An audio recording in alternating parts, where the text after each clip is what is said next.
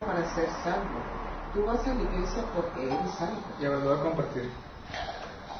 Sí, vamos a compartir. Sí, después picaré y compartir.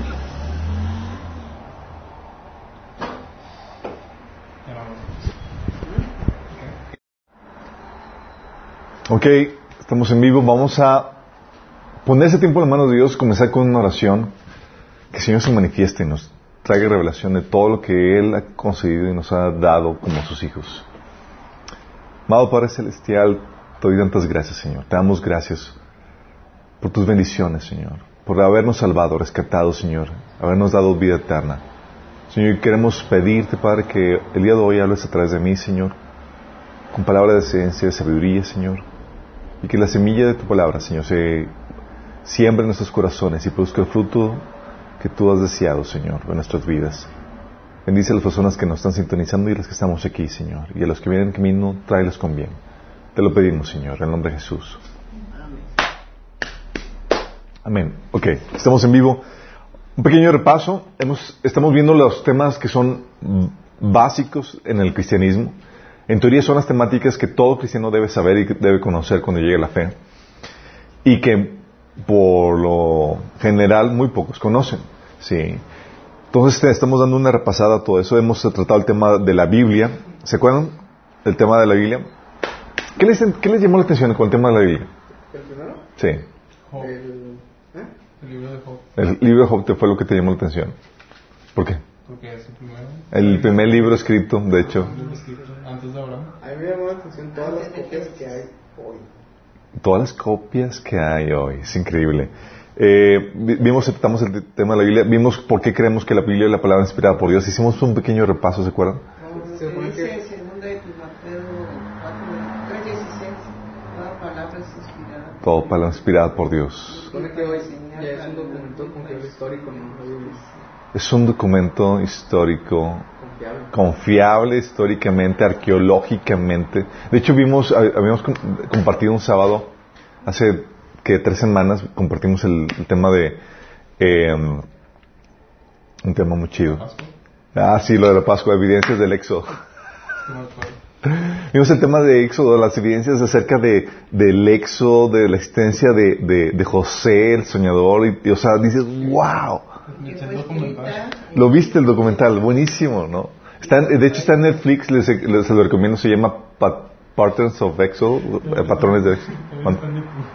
¿Mande? También está en YouTube. También está en YouTube, ¿en serio? Aunque está en YouTube. Vimos ac- acerca de la Biblia, luego vimos acerca de Dios, cómo es Dios, vimos que es un Dios plural, trino, y también eh, que conserva la unidad, es un, es un Dios. Sí, y también habíamos comentado que es omni- omnisciente, omnipresente, todopoderoso, pero también habíamos comentado que es justo. ¿Y se acuerdan que habíamos comentado que para que pueda de- declararse o hacerse justo es que tiene que haber una regla, eh, una reglas de juego, leyes, normas que te ayuden a distinguir entre lo bueno y lo malo, entre lo bueno y lo malo, lo justo y lo injusto, sí. Y Dios este- estableció esas reglas, habíamos comentado al inicio de su creación, y Él las guarda y vela por ellas.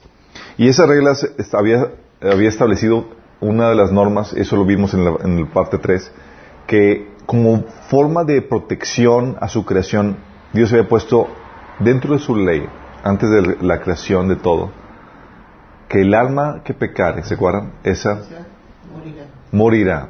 Había puesto la muerte de todo aquello que causara destrucción de su, de su creación. Me gustó mucho lo que tú dijiste porque yo nunca lo había oído respecto a que antes de la creación Él creó la sabiduría. Creó la sabiduría, que son, ¿se acuerdan que habíamos comentado que era la sabiduría? ¿Qué se acuerdan? El sistema o principios en a fundar la... Los principios, leyes, normas, fórmulas que eran necesarias para traer a la vida todo el sistema y su buen funcionamiento. Las reglas y todo. Todo, las reglas de todo. Sí, eso está. Sí, las reglas del juego, exactamente. Y habíamos comentado que eh, el hombre, cuando vimos el tema 3 de la caída, habíamos comentado que Dios era, para Dios era necesario crear un ser humano por- eh, porque quería tener, quería crear un ser con el cual tener una relación basada en el amor mutuo. Y para eso tenía que darte libre albedrío, sí, una voluntad propia, capacidad de decisión, pro- de decisión propia, un- darte vida, pero también la capacidad de elección y la posibilidad de que tú lo rechaces. Sí, ¿se acuerdan de eso? Y el hombre decidió rechazar a Dios y separarse de él, y eso ocasionó, ¿qué ocasionó la, la caída? Este, Muerte, enfermedad, injusticia y todas las problemáticas que tenemos. separación, Habíamos visto, ¿Dios es culpable de todo lo que, de toda la debacle cual tenemos hoy en día? no. No. De hecho, Dios está trabajando juntamente con los, con el cuerpo de Cristo para traer alivio a este mundo caído. Y no hay otra forma, eh, chicos, no hay otra forma. Entonces habíamos comentado la caída, pero no solamente habíamos comentado que eso trajo un montón de, de consecuencias negativas, eh, también trajo la consecuencia de que nos hizo reos camino al juicio eterno, ¿se acuerdan? Y hemos comentado las características del juicio de Dios juicio del juicio, así es, que Dios va a juzgar y va a, juzgar a cada uno de acuerdo a, a lo que hizo y la paga de cada pecado es muerte y va a haber grados obviamente de condenación. Y hemos comentado que la única escapatoria para eso era qué? ¿Se acuerdan que cuál es la única? Habíamos comentado en, el, en, el, en, en la sesión 5 que la, la única solución es la salvación por medio de la fe en Jesús. ¿Pero por qué? Porque dice la Biblia que Dios no puede dejar sin, sin condena al culpable. Y todos somos culpables. Pero la Biblia dice que Dios manifiesta en la cruz la justicia de Dios. Es- ¿Por qué? Porque en Jesús estaba Dios condenando a la humanidad con todos sus pecados. Entonces, cuando uno acepta a Jesús, la salvación que nos ofrece gratuitamente por medio de la fe, tú ya fuiste condenado a Jesús. Tú ya fuiste juzgado. Entonces, uno tiene dos opciones. O eres juzgado en la cruz, o eres juzgado en carne propia en el trono blanco, ante el trono blanco. ¿Y se acuerdan quién va a hacer el juicio? O sea, Jesús va a- el mismo, el mismo personaje que trajo salvación al mundo entero y a todo el universo, va a ser el que va a estar juzgando. Sí. Y es donde dices, oye, ¿por qué tu religión es mejor que las demás? Eh, porque mi Señor es el Creador y porque va a juzgar a todo el mundo. Sí. Entre otras Pero cosas más. vamos a comparecer a Él ante el juicio, ¿verdad? Exactamente, o sea, te encuentras que, que el creador de todo el mundo, el Señor de todo el universo es cristiano. es Cristo. Oye, pero lo que dice mi mamá es que todos vamos a comparecer. En la Biblia, en, primer- en 2 Corintios 5, dice que vamos a comparecer ante el tribunal de Cristo y está hablando de los cristianos, que es un juicio para determinar las recompensas. Sí. Exactamente, pero unos serán recompensados y otros irán así separados como, como- digo, los cabritos de. No, ese es un juicio, ese es otro juicio, ese es juicio cuando regresamos eh, en la segunda venida a los sobrevivientes, se va a juzgar a las naciones sobrevivientes, ¿sale? Ok, entonces vimos que la salvación es por fe y habíamos comentado por qué es importante entender por qué la salvación Dios la puso gratuitamente accesible por medio de la fe. Y hemos comentado que es tan vital porque eso revela el tremendo amor que Dios tiene para con la humanidad. Y que si se vendiera o que si pusiera algún esfuerzo tuyo para ganarte la salvación, estaría opacando el gran amor de Dios por ti. ¿Se acuerdan que habíamos puesto el, el caso, el ejemplo de las rosas que quieres conquistar a la chica? Te costaron a ti 500 pesos y tú se lo das a 50 pesos, así como para tratar de conquistarla. Si no funciona eso. ¿Se acuerdan que habíamos comentado eso? Lo mismo pasa con Dios. Y el hombre, o mejor dicho, Satanás, por medio de sus falsas ideologías y demás, quiere opacar el amor de Dios porque sabe que puede conquistar corazones. La Biblia nos enseña que al que mucho se le perdona, mucho ama. Entonces sabe que si accedes y aceptas el amor de Dios, eso va a producir un cambio, una regeneración en ti que va a conquistar tu corazón y va a hacer que correspondas al amor de Dios. La Biblia dice que nosotros le amamos porque Él nos amó primero. Y además por la fe, la fe en Cristo podemos conocer al Padre, porque quien ha visto a mí ha visto al Padre. Así es. Y habíamos comentado que la salvación por fe implicaba arrepentimiento, ¿se acuerdan? ¿Por qué implicaba arrepentimiento? Porque la salvación, chicos, no es, ah, que yo soy salvo del castigo eterno. Nos estás hablando que la salvación, la principal motivación de la salvación es reconciliarte en tu relación con Dios. Sí. Entonces, cuando hablamos de que, oye, quier- ¿quieres ser salvo? O sea, ¿quieres reconciliarte, volver a Dios y reconciliar tu relación con Él? Estás hablando de que quieres volver hacia los caminos de Dios y hacer las paces con Dios y ese vivir conforme Dios manda. So, Por eso siempre la salvación implica un arrepentimiento. Sí. Ok, pero ¿qué más implica la salvación? Eh, ah, bueno, sí, aquí lo dejamos.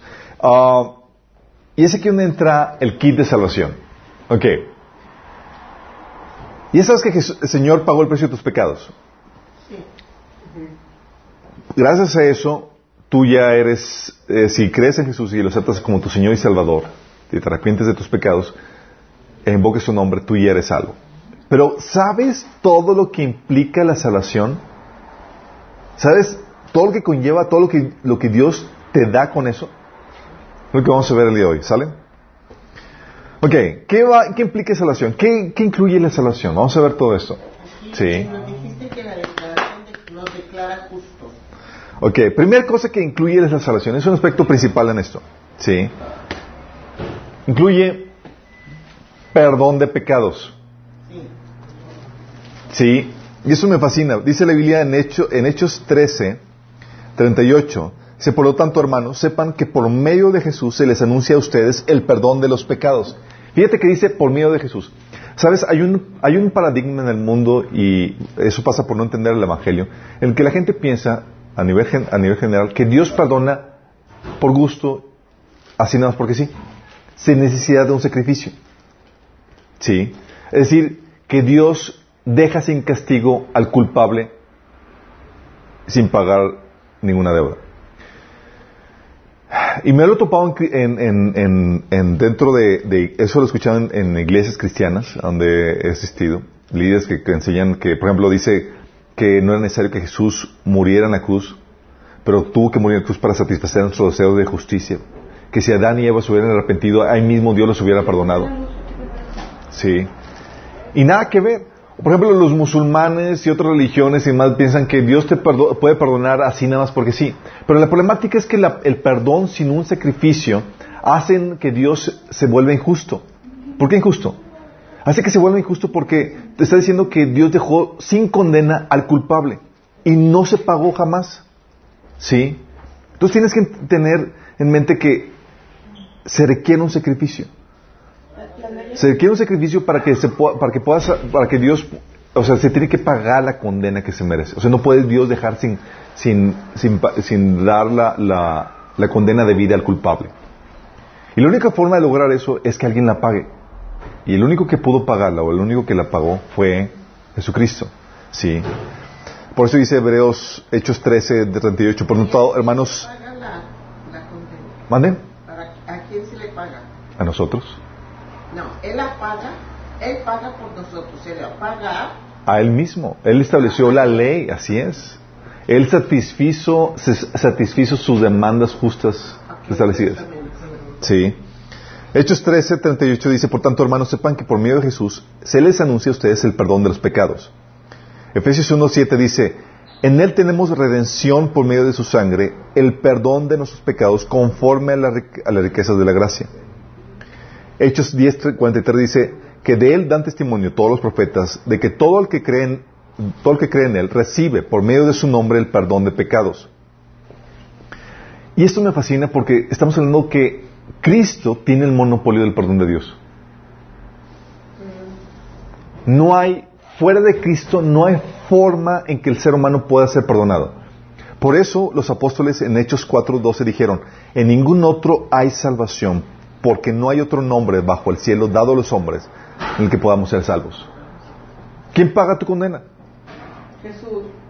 Fuera de Jesús no hay nadie que pueda pagar tu condena. Sí, por eso cuando la gente se va a unir a una religión, de hecho escuché a una, una hermanita, eh, eh, ¿Un hermanito o primo? una, una hermana, una prima, sí, una prima, está diciendo, no, ¿sabes qué? Yo creo que, la, que, la, que, la- que el cristianismo no es para mí, voy a buscar otra religión. Y yo, ¿cómo que el cristianismo no es para ti? O sea, ¿qui- ¿quién más va a pagar la deuda de tus pecados? O sea, tú vas a cualquier otra religión y es, eh, ¿me va a librar de la deuda de mis pecados? O sea, hay una culpa que pesa sobre ti. ¿Me va a limpiar? O sea, te va a limpiar, o sea, vas a encontrar perdón de pecados. No, en ninguna otra religión hay ese, esa enmienda. Y es ahí donde entras, oye, perdón de pecados. ¿Qué pecados? Los pecados pasados, presentes, futuros e ignorados. Órale, los pasados. 2 Corintios 5, 17 dice que de modo que si alguien está en Cristo, nueva criatura es, las cosas viejas pasaron, he aquí todas son hechas nuevas. Presentes, 1 Juan 1, 9 y 2, 1 que dice, si confesamos nuestros, nuestros pecados, Él es fiel y justo para perdonar nuestros pecados y limpiarnos de toda maldad. Hijitos míos, estas cosas os escribo para que no pequéis, y si alguno hubiera pecado, abogado tenemos para con el Padre, a Jesucristo el justo. O sea, oye, si actualmente hay un pecado en tu vida, hay perdón, ¿Esa sí. Primera Juan 1.9 y 2.1. Los futuros. Fíjate cómo hay una referencia de Jesús acerca de, del, de sabe que vamos a caer y Él tiene la provisión de su perdón ante esas fallas futuras que va a hacer. El capítulo en Lucas 22, del 32 al, al 34, le dice Jes- Jesús a Pedro, Dice que Satanás los había pedido para zarandearlos y dice Jesús, pero yo he orado por ti, dice Pedro, para que no falle tu fe. Y cuando te hayas vuelto a mí, ¿cómo que te hayas vuelto a mí? Porque iba a apartarse, iba a negarlo. Dice, fortalece a tus hermanos. O sea, estaba considerando que iba a haber fallas y que iba a ser restaurado, tiempo futuro. Señor, respondió Pedro, estoy dispuesto a ir contigo tanto a la cárcel como a la muerte. Pedro, te digo, hoy mismo, antes de que cante el gallo, tres veces negarás que me conoces. ¿Ya lo había hecho? No. ¿Lo iba a hacer? Sí. ¿Lo rechazó Dios porque lo iba a hacer? No. Pero había provisión de perdón. Y le está diciendo, cuando regreses, cuando te arrepientas y recibes el perdón, vas a fortalecer a los demás, demás hermanitos, por favor. Qué fuerte, ¿sí? Qué provisión de Dios. Oye, mis, mis pecados pasados, las caídas que tengo y aún las que voy a hacer, están, están cubiertas con el perdón del, del Señor. Y aún los inconscientes, porque hay muchos pecados que ni siquiera te das cuenta que cometes.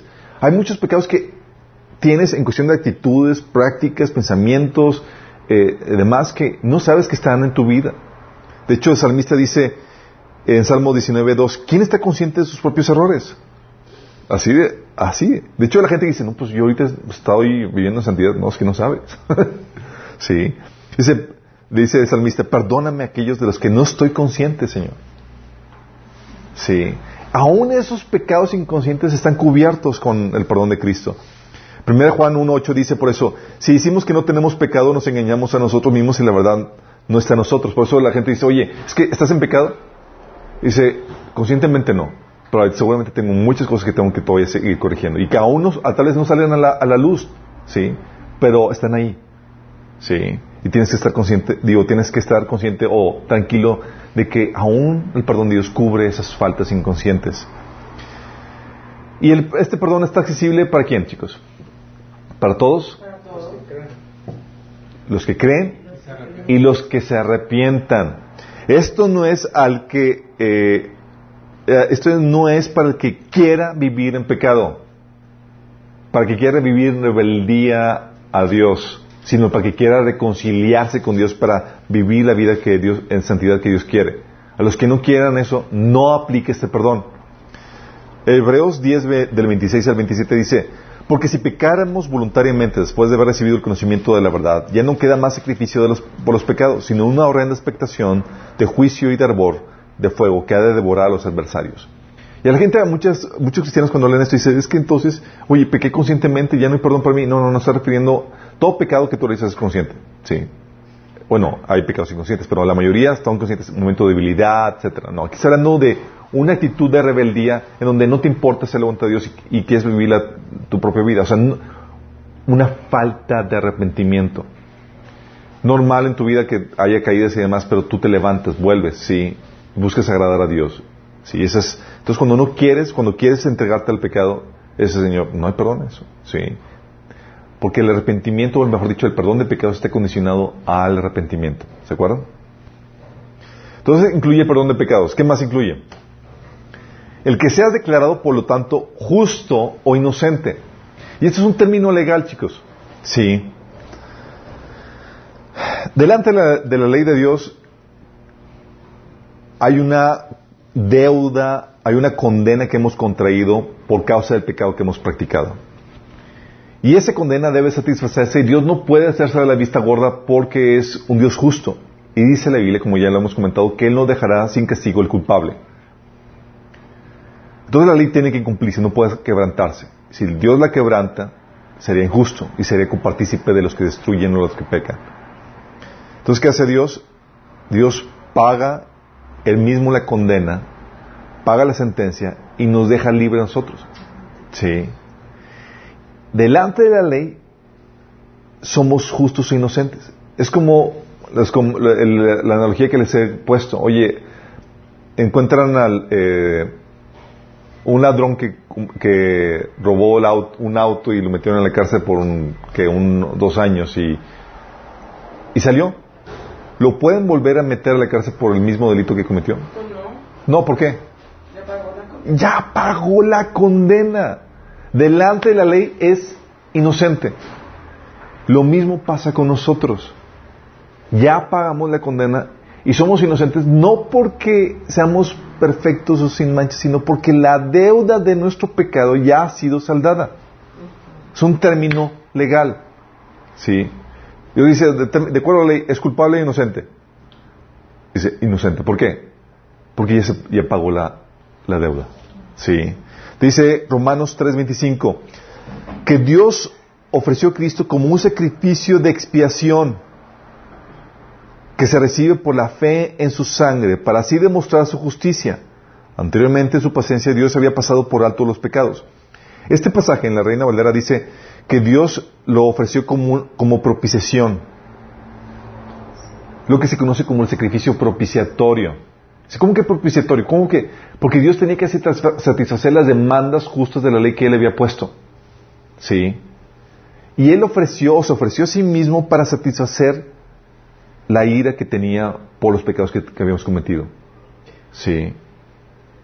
Y es ahí donde hay personajes, incluso aquí de, la iglesia, de iglesias locales, famosillas, que dicen que si Dios, que si Dios el Padre mató a su Hijo en la cruz, fue el peor patricida de la historia. Y la verdad es que no saben de qué están hablando. Sí. No saben de qué están hablando. Eh, y si tú vas a esa iglesia y tienes ese mensaje, huye de ahí. Ya está, no es un asunto periférico, es un asunto central y es sal corriendo de ahí. Sí. Sí, ahí, pon, ahí abajo pondremos los comentarios de qué iglesia estamos al Pero te lo pongo para que estés con la antenita, a ver qué están predicando, qué están predicando en mi iglesia, ¿sí? Porque capaz de que digo el nombre y nada más van a decir, ah, pues esta, no, yo no voy a ese. No, capaz de que en tu iglesia sí están predicando eso. Donde dicen que, eh, el comentarios de que si, eh, de que si Dios el Padre fue el que mató a su hijo, sí, fue el peor patricida de, o sea que fue el, eh, porque no entiendan eso. Pero de lo que, el amor de Dios por nosotros fue tan grande que Él decidió sacrificar a su propio Hijo para ganarnos a nosotros. ¿Sí? Y recuerda que, que, su Hijo, estamos hablando de que es la segunda persona de la Trinidad encarnada. Dios mismo, mismo se entregó para poder rescatarnos, restaurarnos. ¿Sí? Y declararnos justos e inocentes. Es lo que se llama sacrificio propiciatorio de Cristo. Propiciar que satisfacer la ira de Dios, las justas demandas de la ley de Dios. Sí. Dice Romanos 2.28, dice, porque sostenemos que todos somos justificados por la fe, no por las obras que Él exige. Romanos 5.16 dice, el resultado del regalo del favor inmerecido de Dios es muy diferente a la consecuencia del pecado de ese primer hombre. Pues el pecado de Adán llevó a la condenación, pero el regalo que Dios nos ha llevado nos lleva a ser declarados justos a los ojos de Dios, a pesar de que somos culpables de muchos pecados. Es lo que les comento, chicos. ¿Por qué somos declarados justos o inocentes, de acuerdo a la ley? Porque ya se pagó la deuda. No porque, porque tenemos pecado, porque no tenemos pecado. No, eso no tiene que ver. Es porque la deuda del pecado que tienes actualmente Está ya está pagada. Entonces, ante la ley, eres justo, eres inocente. Sí. Romanos 5.19 dice, por, un solo, por uno solo que desobedeció a Dios, muchos pasaron a ser pecadores. Pero por uno solo que obedeció a Dios, muchos serán declarados justos. Qué grueso, qué grueso. Entonces, por eso, esa es la lógica de Dios que tiene por, de que te declara justo o te dice inocente o santo porque ante la ley, tu pecado que ahorita tienes, ya fue pagado. Ya no, hay, ya no eres culpable. Sí. Y eso nos lleva al otro. Como eres declarado justo e inocente, eso te salva de ser condenado. Romanos 5.19 dice, entonces, como se nos declaró justos a los ojos de Dios por la sangre de, Cristo, con toda seguridad Él nos salvará de la condenación de Dios. Fíjate cómo viene. Es, primero viene el que se declara justo e inocente y como consecuencia eres libre de la condenación de Dios.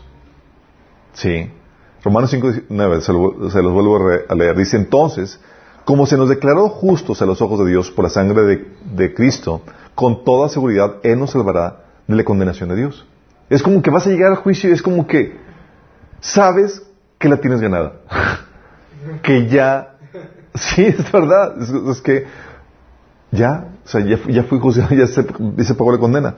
Romanos 8 no dice, por tanto, ya no hay condenación para los, para los que pertenecen a Cristo Jesús. Ya no hay que condenación si es que perteneces a Cristo Jesús. ¿Por qué, chicos? Porque ya fuiste condenado. Ya fuiste condenado en Cristo Jesús. ¿Ya fuiste condenado? Sí, ya fuiste condenado. ¿Ya? Porque ya, fuiste condenado en la muerte. En Cristo Jesús ya fuiste el Señor, como dice Romanos capítulo 6, ya, mor, ya moriste con Cristo en la cruz. Fuiste crucificado con Cristo. Sí. Si ahora hay ninguna condenación los que están en Cristo Jesús. Así es. Que no andan conforme a la carne. Sí, conforme al Espíritu. Si se dan cuenta, o sea, estamos hablando de que ya no hay condenación para nosotros de la muerte eterna. Sí. Lago de fuego. que debemos estar siempre gozosos, ¿verdad? Claro. Y esto nos permite, chicos, el perdón de Dios que nos declara justos e inocentes para no ser condenados, permite que tengamos una relación restaurada con Dios. Y este es el premio mayor. Sí. Fíjate lo que dice. Porque, esto es importante, porque acuérdate que todo lo que Dios hizo era para restaurar su relación contigo. Estábamos peleados con Dios porque nuestro pecado nos separaba de Él. Éramos eh, hijos de la ira, éramos objetos de la ira de Dios. Dice Romanos 5, 1, también versículo 10, 11, 18, 21. Dice, por tanto, ya que fuimos declarados justos a los ojos de Dios por medio de la fe, tenemos paz con Dios, gracias a lo que Jesucristo nuestro Señor hizo por nosotros. ¿Tenemos qué? Paz con Dios. Sí, dices, entonces significa que, que no teníamos paz antes. No, no teníamos paz antes. Sí, la única forma de poder tener paz con Dios es por medio de Jesucristo. Dice, porque, sí, porque sí, cuando éramos enemigos de Dios, fuimos reconciliados con Él mediante la muerte de su Hijo, con cuánta más razón, habiendo sido reconciliados, seremos salvos por su vida. O sea, está hablando de que antes estábamos en una situación de enemistad con Dios por causa del pecado. Dios tenía cuentas pendientes contigo y Él como juez tenía que venir a cobrarlas. Sí. Pero ahora somos reconciliados por, Él, por medio de Jesús. Dice así que ahora podemos alegrarnos por nuestra nueva y maravillosa relación con Dios gracias a que nuestro Señor Jesucristo nos hizo amigos de Dios. ¡Wow! Sí, déjame decirte, la gente hoy presume el que, ay, yo conozco tal personaje famoso y tal cosa, y no, ya, hasta me invito a cenar, tal cosa. Bueno, este no es ningún personaje humano. Estamos hablando de el creador del universo. El Señor de todo, el que hizo el gen humano con toda su eh, información, el que hizo todo, si cada detalle de toda la creación. dices, wow, ya eres amigo de Él. Sí. Dice, entonces, así como el pecado reinó sobre nosotros y te llevó a, la muerte, ahora reina en cambio la gracia maravillosa de Dios, la cual nos pone en la relación correcta con Él y nos da como resultado vida eterna por medio de Jesucristo nuestro Señor. Fíjate cómo esto trae como resultado tu relación correcta, vida eterna. Sí. Entonces ya no somos enemigos ni objetos de la ira de Dios. Ya somos, ya podemos tener acceso a, a ser amigos de Dios. Por eso dice la Biblia que la, nos enseña que la primera oración que Dios escucha y que Dios atiende, ¿sabes qué, cuál es la, oración que Dios atiende de un, de, un, pecador antes de que se reconcilie? La única oración que Dios atiende es la de arrepentimiento para reconciliarse. Sí. Es Dios, dice, ahí, cuando vemos el tema de la oración, dice que Dios tapa sus oídos, es decir, te ignora, no te pelea cuando tú oras con Él y no estás puesto cuentas con Dios. Tengo, de hecho, dice, tengo amistades y conocidos y demás que dicen, no, y que sé que están viviendo el pecado, y dicen, no, es que yo oro todos los días. Dice, de nada sirve que ores. Pues en serio, al menos que pongas en orden tu vida y hay un pecado que estás practicando, que es el adulterio, que tienes que dejar. Si no, Dios no te escucha. Sí. Y eso para ti, ¿quién sabes quién va? Y no es el adulterio de andar con otra persona, sino de no ser fieles al amor del Señor. Y también, Y también la otra, sí. Bueno, la otra parte, porque es lo que se ve, ¿verdad? Pero, por ejemplo, adulteró todo su pueblo exactamente con no amando la Hay una situación que como cristianos eh, se obvia mucho en las iglesias y ya se da por hecho que somos cristianos y nos estamos arrepintiendo. Y resulta que, que no es así, que no hay una vida de constante arrepentimiento. No es que aceptemos al Señor todos los días, sino limpiarse, ¿verdad? Todos los días, que es muy diferente. Hay, debe- tiene que haber un genuino arrepentimiento por los pecados que Dios nos eh, muestra, pero hay, un- hay una diferencia entre el arrepentimiento con- continuo que tenemos todos y el ya persistir un pecado que Dios te dice no lo hagas. Y dices, Señor, me importa poco lo que tú quieras, quiero persistir con esto. Y te quiero seguir a mi manera. Eso es muy diferente, chicos, ¿sí? Porque aunque no te arrepientes de algún pecado o algo, situación en donde no te estuviste no, tu- no estuviste consciente de más, pero tú quieres agradar a Dios, digo, estamos en- dentro de la actitud correcta. La otra actitud es, no te importa, Señor. Sí, no te importa su palabra y quieres seguir tus propios caminos. Ok, esta relación restaurada con Dios, si, si se dan cuenta lo que es ese- estamos comenzando con aquí de salvación. Entonces, ¿qué incluye salvación? Perdón de pecados, el que se te declare justo inocente, el que escapes la condenación de Dios, de, de Dios y el tener una relación restaurada con Dios. Pero no termina ahí, chicos. El siguiente paquete en el kit de salvación es... Chachan, chachan, chachan. El Espíritu Santo. ¡Ah, qué padre! Casi nada. Como ya eres declarado santo, justo, eh, eh, déjame decirte, el Espíritu es Espíritu Santo. Él no puede vivir o morar en algo sucio contaminado con el pecado. Tenías que ser- haber sido justificado, santificado, para que pudiera volver a morar en ti el Espíritu Santo. ¿Sí? Fíjate lo que dice Efesios 1 del 13 al 14. Dice, y ahora ustedes, los gentiles, también han oído la verdad, la buena noticia que Dios los salva. Además, cuando creyeron en Cristo, Dios los identificó como suyos a darles el Espíritu Santo, el cual había prometido tiempo atrás. Fíjate cómo dice que Dios te identificó como, como suyo al hacer qué? ¿Cómo te identificó como suyo? ¿Cómo te identificó que eres de Él? ¿Al arrepentirte? Va de nuevo, chicos. A ver, va. va- se pregunta, si pongan atención. Dice, y ahora ustedes, los gentiles, también han oído la verdad, la buena noticia que Dios los salva. Además, cuando creyeron en Cristo, Dios los identificó como suyos, como suyos, al darles el Espíritu Santo, el cual había prometido tiempo atrás. Ah. Dice, ok, Cristo, ¿sabes qué? Ahora eres mío. ¿Qué, qué- qué- qué te doy en- en- así como para señal de que eres mío? Oh, el Espíritu Santo, sí. Y es ahí donde te conviertes en un ser poseído. Amén. Por él. Por Él, exactamente, es genial eso. Dice, versículo 14, él dice, el Espíritu es la garantía que tenemos de parte de Dios de que nos dará la herencia que nos prometió y de que nos ha comprado para que seamos su pueblo. Dios hizo todo esto para que nosotros le diéramos gloria y alabanza a Él. Fíjate que entonces dice que es la garantía. Dices que, oye, eres mío y te voy a consumar, voy a darte todo lo que he prometido en la redención y como adelanto, aquí está. Mi mismo espíritu que va a morar dentro de ti. Sí. Eh, Fue lo que se perdió. Fue lo que se perdió a la- a la- con la caída. Sí, al momento de Adán y Eva tomar el fruto perdido, digo, el fruto perdido, el fruto Prohibido. prohibido, ándale.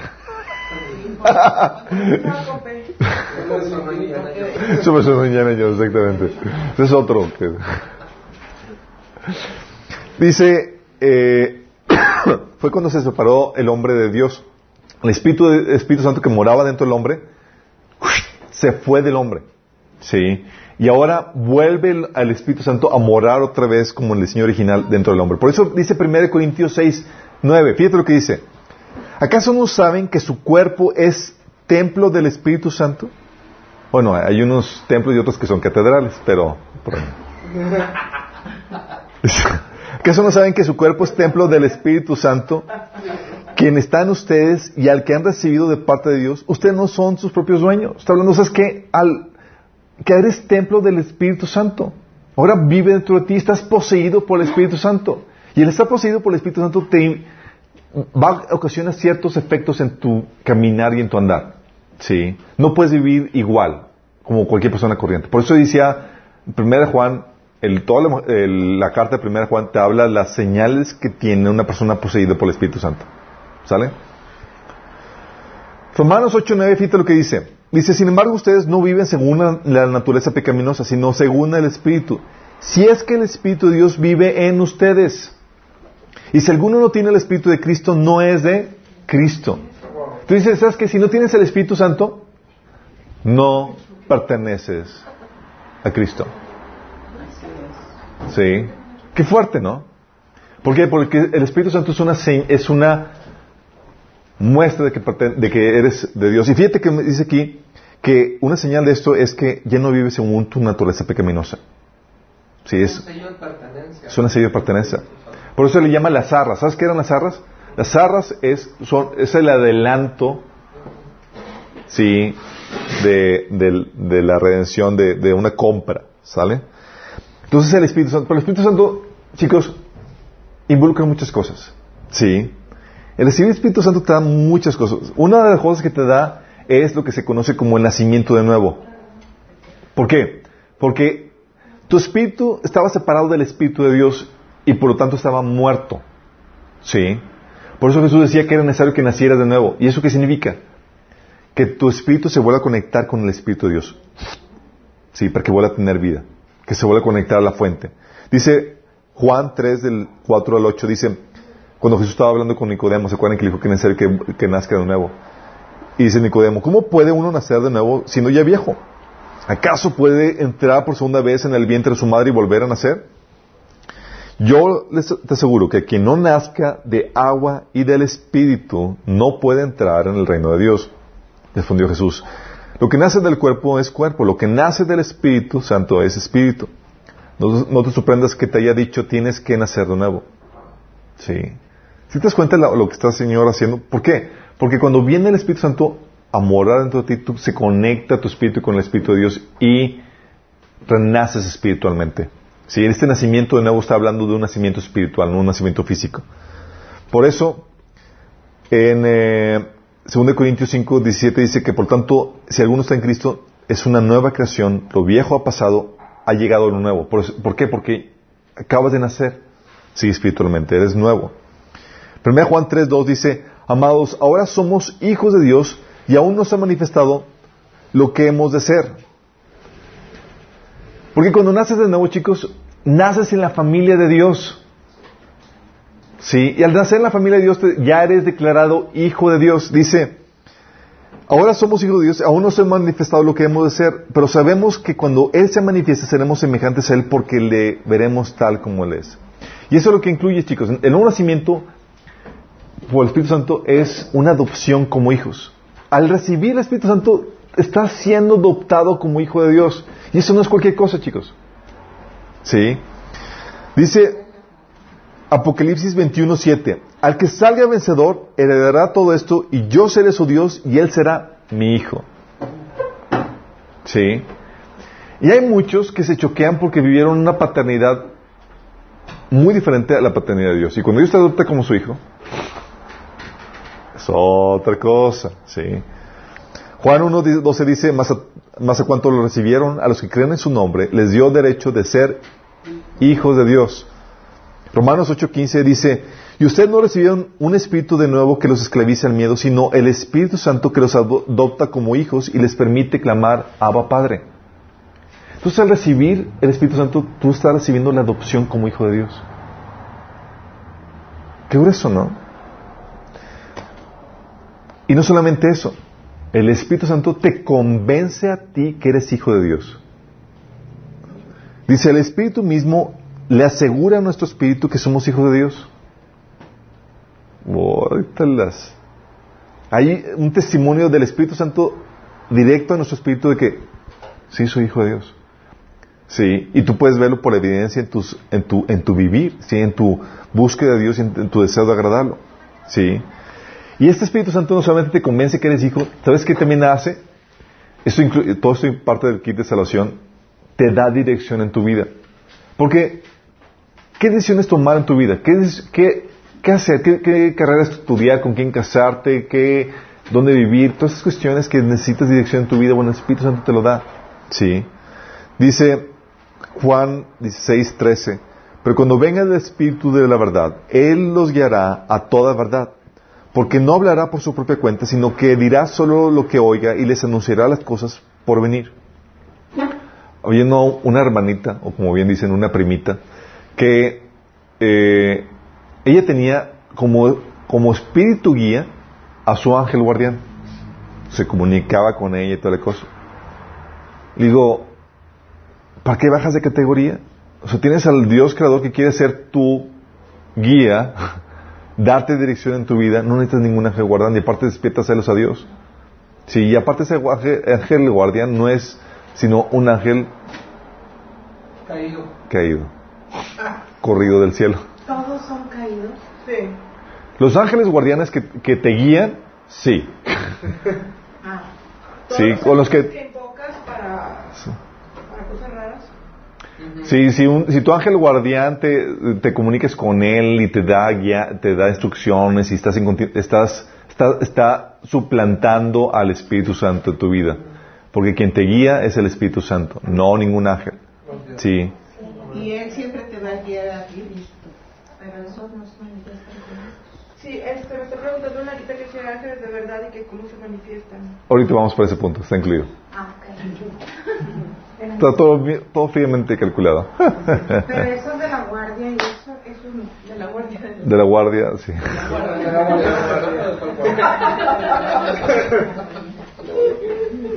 ok, también, que, ¿sabes qué trae el Espíritu Santo? El Espíritu Santo es el que trae convicción, el que convence. Sí, es una de las funciones del Padre, del Espíritu Santo, dice Juan 16.8. Cuando Él venga, convencerá al mundo de pecado y de la justicia de Dios y del juicio que viene. Porque es el que convence de pecado. Por eso la blasfemia contra el Espíritu Santo no se perdona jamás. ¿Por qué? Porque el arrepentimiento siempre es producto del Espíritu Santo convenciéndote de pecado. Si, si sientes todavía convicción de pecado, el Espíritu Santo todavía está contigo trabajando. si no, bye. sí. Es porque dice, es que esto, es, que no, tengo miedo porque creo que blasfemé contra el Espíritu Santo y te sientes mal. Sí, entonces no, blasfemaste. Sí, porque tú, tú pensamientos blasfemos contra el Espíritu Santo. No, son pensamientos que el enemigo pone. Sí, pero no blasfemaste. Si tienes todavía convicción de pecado, el Espíritu Santo está todavía, trabajando contigo. Entonces trae convicción en tu vida, también te consuela. Él es, él es, es por medio del Espíritu Santo que viene el consuelo. Y el consuelo, habíamos comentado en sanidad emocional, es un factor crucial en el proceso de sanidad. Sí. Dice Juan 14, 16, yo le pediré al Padre y Él les dará otro consolador que los acompañe siempre. ¿Qué hace un consolador? Consuela. Te tranquiliza. Pero fíjate la, la, maravillosa gesto de amor de Dios para con nosotros, porque no dice, le voy a dejar a un general, le voy a dejar a un, a un, a un eh, coach, le voy a dejar a un no, no, no, te pones es que a un consolador. Sí. Hablando del cariño, del, del amor que tiene Dios para con nosotros, sí. Que sabe lo que necesitamos. Entonces el Espíritu Santo te da un nuevo nacimiento, te da la opción como hijos, te convence que eres hijo de Dios, te da dirección, te trae convicción, te trae consuelo y te permite sentir el amor de Dios. Sin Él no puedes sentir el amor de Dios. Romanos 5.5 dice, y esa esperanza no acaba con desilusión, pues sabemos con cuánta ternura nos ama Dios porque nos ha dado el Espíritu Santo para, ¿para qué? Para llenar nuestro corazón con su amor. Una persona no puede realmente sentir la plenitud del amor de Dios en su vida sin el Espíritu Santo. Por eso sienten el vacío en su vida. Sí, y por eso nosotros buscamos a Dios día a día en nuestra devocional, además porque tenemos que llenar el tanque para, Señor, lléname. Sí. pero es por el Espíritu Santo que sentimos el amor de Dios. Y hay gente que está buscando en las personas, en las cosas y demás, sentir ese amor. Y es, esa, esa, es eso lo que el amor, eso, eh, ese amor nos da esa llenura, esa satisfacción que, Jesús prometió. Juan 7, 38, 4, 14, Juan 10, 10 habla acerca de eso. Por ejemplo, dice, de aquel que cree en mí, como dice la Escritura, brotarán ríos de agua viva. ¿A qué se refieren con los ríos de agua viva? Vida. Fíjate lo que dice, se refiere a lo que dice.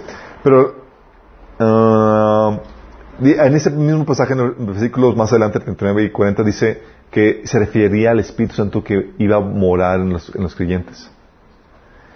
¿Por qué? Porque el Espíritu Santo te da una llenura tal que se convierte en un río. ¿Por qué en un río, chicos? Porque se convierte en un amor que tú empiezas a vaciar en la más gente. Sí. No es algo que te estanques, es como que estás tan lleno que ¿a quién le doy, chicos? Estoy, quiero, quiero bendecirte, quiero ayudarte, quiero servirte. Sí. Por eso dice correrán, no se Y lo, Jesús lo vuelve a repetir, dice, pero el que beba agua que yo le daré no volverá a tener ser jamás, sino que dentro de él esa agua se convertirá en un manantial que brota vida eterna. Sí. Por eso Jesús también lo, comentó en Juan 10.10 10, que dice, el propósito del ladrón es robar, matar y destruir. Mi propósito es darle vida plena y abundante. Y esa vida plena y abundante solamente puede venir por el Espíritu Santo. Entonces, ¿quién tiene, quién tiene el monopolio del perdón, chicos? Jesús. Jesús. ¿Quién tiene monopolio de la, de la plenitud y la felicidad? El Espíritu Santo. El Espíritu Santo. Ah, que solamente se recibe por medio de Jesús. Ah. Por eso decía, Así como que eh, eh, estaba pensando en cambiarme de religión. Eh, mejor no. o sea, quién te da lo que Cristo te da, chicos? Neta, o sea, ¿quién? Sí. No solamente te da amor, esa plenitud, te da revelación. Si no. Sí, o sea, los musulmanes y, otras religiones te, tienen que esperar a morir para experimentar algo de, la, de, lo, que se, de lo que se somete. Sí, y eso creen. Y creen que le van a satisfacer un montón de vírgenes. Y decirte, ni, ni, no funciona así. Sí. Pregúntale a Salomón, ni mil y no tuvo suficiente. Pero el Espíritu Santo te llena, sí, te da esa plenitud y lo experimentamos desde ahorita. Bueno, ¿qué más da el Espíritu Santo? Te da revelación, dice en 1 Juan 2.27, ustedes han recibido el Espíritu Santo y Él vive dentro de cada uno de ustedes, así que no necesitan que nadie les enseñe lo que es la verdad, pues el Espíritu les enseña todo lo que necesitan saber. Y lo que Él les enseña es verdad, no mentira. Así que tal como Él les ha enseñado, permanezcan en comunión con Cristo. Wow. Sí. Y eso de que no necesitan que nadie les enseñe, está hablando de que eh, el Espíritu Santo pone convicción entre ustedes, para que no estén detrás de para que no estén detrás de, ustedes jaloneanos, por una, una, convicción interna, ¿sí? Y con el Espíritu Santo también viene poder. El poder para hacer la obra que Dios puso en nuestras vidas, ¿sí? Las buenas obras que Él, preparó de antemano. Hechos 1.8 dice, pero cuando venga el Espíritu Santo sobre ustedes, recibirán poder y serán mis testigos, tanto en Jerusalén como en toda Judea y Samaria y hasta los confines de la tierra. Paua. Sí. Poder. Ok, entonces, ¿qué incluye este, esta primera fase del kit de salvación? ¿Qué incluye perdón de pecados, que seas declarado justo, santo, inocente, el escapar de la condenación, tener una relación restaurada con Dios, el Espíritu Santo que te da todo esto. ¿Qué tal? ahorita vamos bien? ¿Les agrada lo que Dios les ofrece?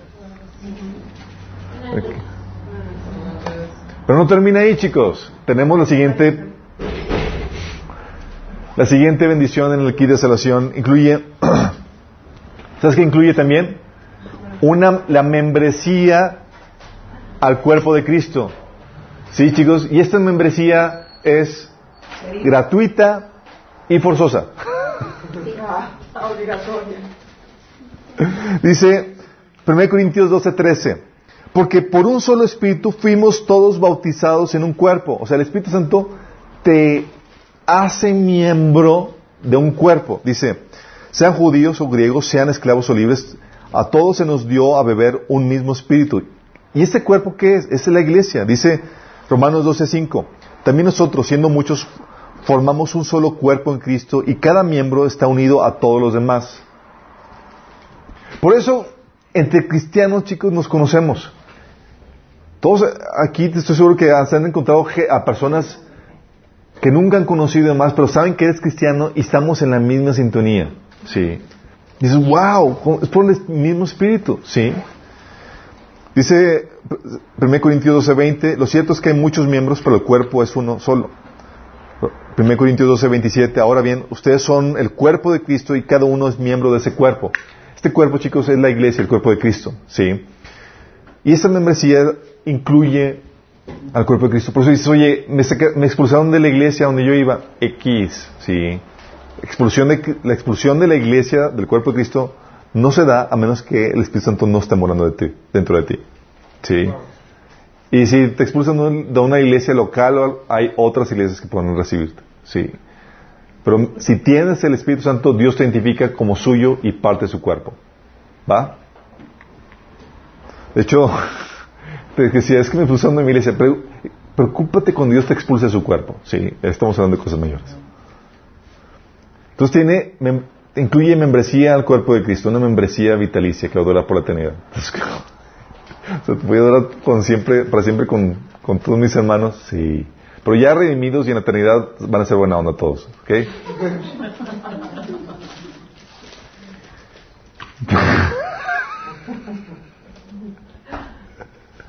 Sí, porque a veces fue muy grave. Es como que ya se identifican con quién no quieren estar. No, ya, redimidos ya. Porque decía, vivir con los santos en, la, en el cielo, ¿a qué gloria? Vivir con los santos en la tierra, otra historia. ¿Qué más incluye el kit? Incluye libertad y victoria sobre el pecado, chicos. Libertad y, y victoria sobre el pecado. Fíjate lo que dice Juan 8 del 31 al 36. Jesús lo pone de esta forma. ¿Qué? No le puse libertad. Libertad. Esta es otra libertad más chida. Sí. Primera Juan 8 del 31 al 36 dice, Jesús se, dirigió entonces a los judíos que habían creído en él y les dijo, fíjate, ¿a quién, ¿a quién estaba hablando esto? A los judíos que, que habían hecho una profesión de fe. Ay, Charlie. Es una señal de Dios, Charlie.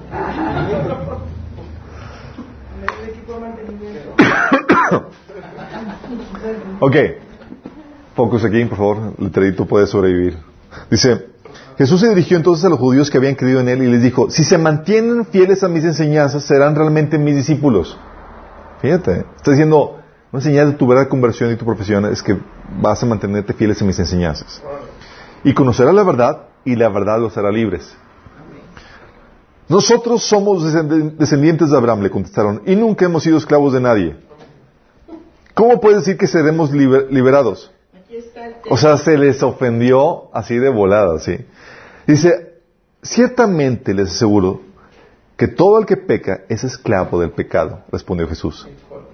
Ahora bien, el esclavo no se queda para siempre en la familia, pero el hijo sí se queda en ella para siempre.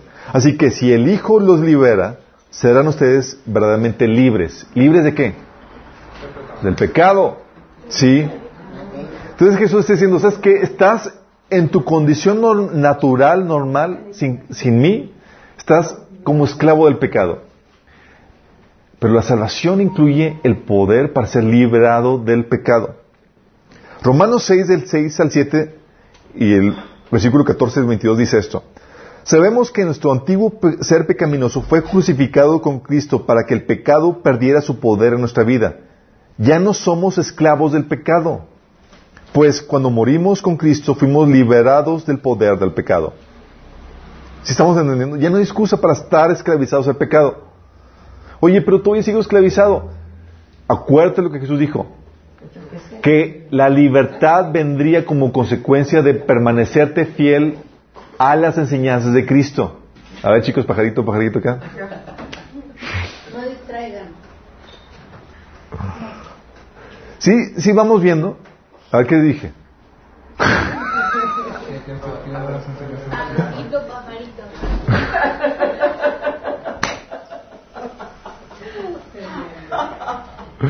Ok, estamos diciendo entonces que... Que no fuéramos esclavos del pecado. Sí, pero hay gente que dice, pero yo como cristiano todavía sigo batallando con el pecado. Bueno, La Biblia dice que si te permaneces fiel a sus enseñanzas, sí, serás realmente liberado. O sea, no es algo que venga automático. Tienes que conocer las enseñanzas, las técnicas que vienen por medio del conocimiento de la palabra de Dios para poder ser libre. Sí. Dice, ah, pues cuando morimos con Cristo fuimos liberados del poder del pecado. Dice, el pecado ya no es más su amo porque ustedes ya no viven según las exigencias de la ley. En cambio viven en la libertad de la gracia de Dios. ¿Cómo que libertad de la gracia de Dios? Porque la gracia de Dios te da la libertad del, del pecado, o sea, ya sobre el pecado. Dice, ah, pero ahora que quedaron libres del poder del pecado, se han hecho esclavos de Dios.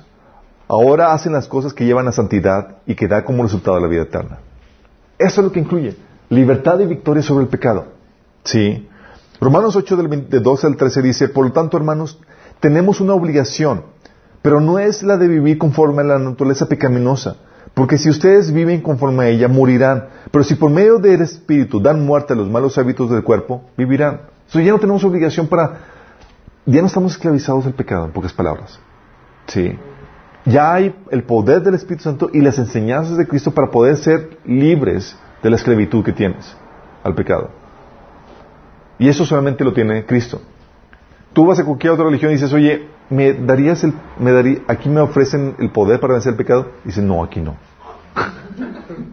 Pasa a la siguiente ventanilla. Sí. ¿Qué más incluye la salvación? ¿Sabes qué incluye? Acceso al trono de Dios. Amén. te las chiquito. Sí, sí, han escuchado de que hay algunas denominaciones que dicen que, bueno, aquí, pues tú, tú estás, pues el Señor no tiene tanta preferencia por ti, entonces tienes que mandar a alguien que vaya delante a Dios a que hable a tu favor. Ah, sí. Sí. Pero en cambio, la salvación incluye, ¿sabes qué?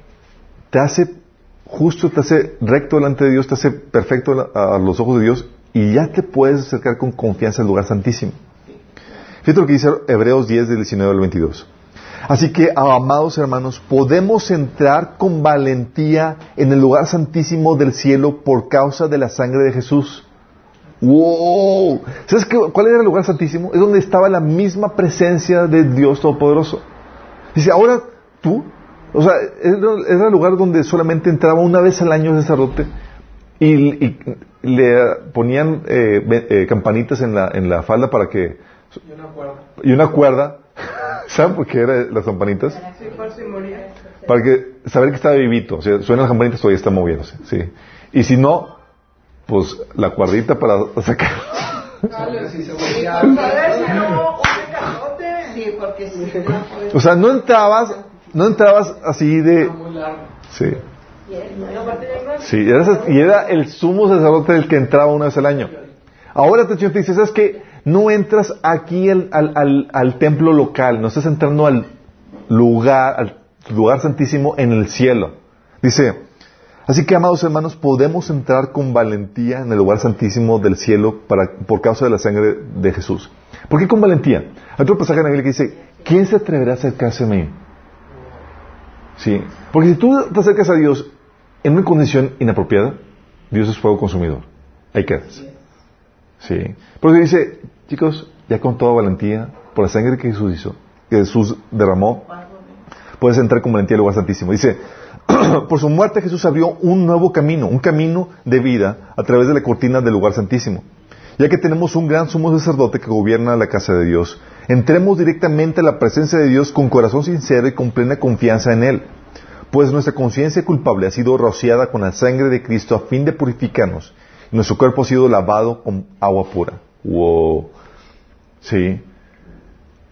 Qué, genial, ¿no? Por eso dice Hebreos 4:16, así que acerquémonos con toda confianza al trono de la gracia de nuestro Dios.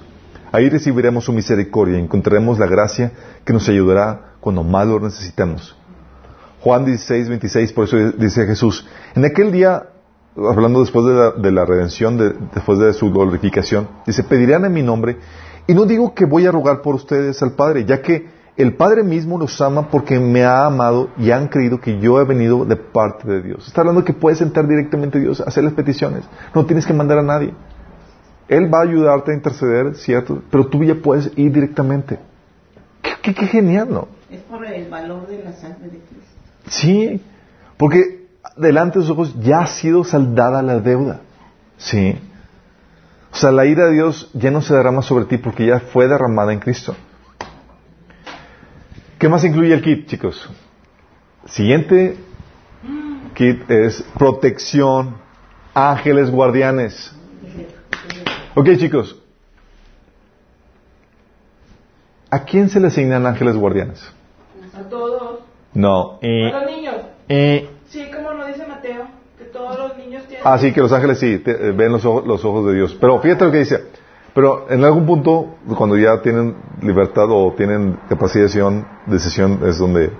Pero fíjate lo que dice Hebreos 1, 1, 1.14. Dice, ¿no son todos los ángeles espíritus dedicados al servicio divino, enviados para ayudar a los que han de heredar la salvación? Pues por eso todos nosotros ya lo heredamos. Pero no eres ángel. Está hablando de que estos ángeles son asignados a los que serán herederos de la salvación. Sí. O sea, el kit de salvación incluye Ángeles. ángeles. Pero Sí. Son los que cuidan de nosotros. Dios envía ángeles para nuestra protección. La nueva traducción viviente lo pone. Dice, por lo tanto, los ángeles son solo, solo son sirvientes, espíritus enviados para cuidar a quienes heredarán la salvación. ¡Wow! O sea que, que cuando ya lo heredaste ya se van o qué? No entiendo. No, No, lo que pasa es que la salvación, acuérdate que la hemos recibido, pero todavía no está consumada la salvación. Cuando venga la salvación, sí, está hablando, así es, está hablando de que, con- no, cuando habla de que vamos a heredar la salvación, los que van a heredar la salvación, está hablando de la redención total, ya con su cuerpo, nuestra redención tras ser resucitados, ¿ok? Entonces hablando de que, oye, si tú ya eres salvo, sí, Dios te asignó ángeles. De hecho, estos, estos ángeles son asignados desde, aún antes de que conocieras a Cristo, pues sabía Dios que tú ibas a conocerlo. Es un derecho que nos da. ¿Por qué complicado? Porque dice Dios- tenemos un ángel. Exactamente. Y, y- y la pregunta es, ¿desde cuándo? Desde- y la pregunta es, ¿desde cuándo? ¿Desde que te conviertes? Desde antes. Desde que naciste, chicos. Porque los que antes conoció, a esos predestinó. Sí. Esos, sabía quién iba a ser salvo desde antes de que naciera. Y a esos les asignó los ángeles. ¿Sale? Que me destinó eso se- Y esos ángeles, chicos, no es para que ores a ellos. No. No. ¿A quién es el único que puedes invocar de acuerdo a la Biblia? ¿A Jesús o a Dios? Digo, a Jesús que es Dios, al Padre, sí. Fuera de eso, oye, entonces la oración de Angelito de la Guarda, mi dulce, prohibido. prohibido, chicos. Sí. O sea, no los puedes invocar. No los puedes invocar. Mira, los ángeles, te voy a explicar cómo son. ¿Han, han visto a la guardia inglesa que están así con sombreros? Sí. Si le dices, oye, ¿me ayudas? ¿Te hacen caso? No. No, ¿por qué? Porque reciben órdenes de él, de una autoridad superior, chicos. Y déjame decirte, tú no eres autoridad superior de los ángeles. Están ahí haciendo esperando instrucciones de arriba. ¿Te acuerdas Jesús cuando estaba con Pedro le dice, le dice eh, cuando Pedro le quita el, andaba de matador, digo de, de torero y le quita la oreja al, Marco. al romano, eh, le dice a, Pedro, ¿acaso no sabes que puedo pedirle a quién? Al Padre una legión de ángeles y me la enviaría. Fíjate que no dijo, puedo pedirle a mis ángeles que vengan. Al Padre. Sí, porque los ángeles no se gobiernan solos. Son como la guardia inglesa, chicos. Sí, dices, oye, me caí, me ayudas. Y la guardia no puede moverse, no puede hacer nada a menos que tenga instrucción de arriba. Sí. Por eso es que si cuenta. se invoca, tú invocas a ángeles y te. Ah, sí. sí.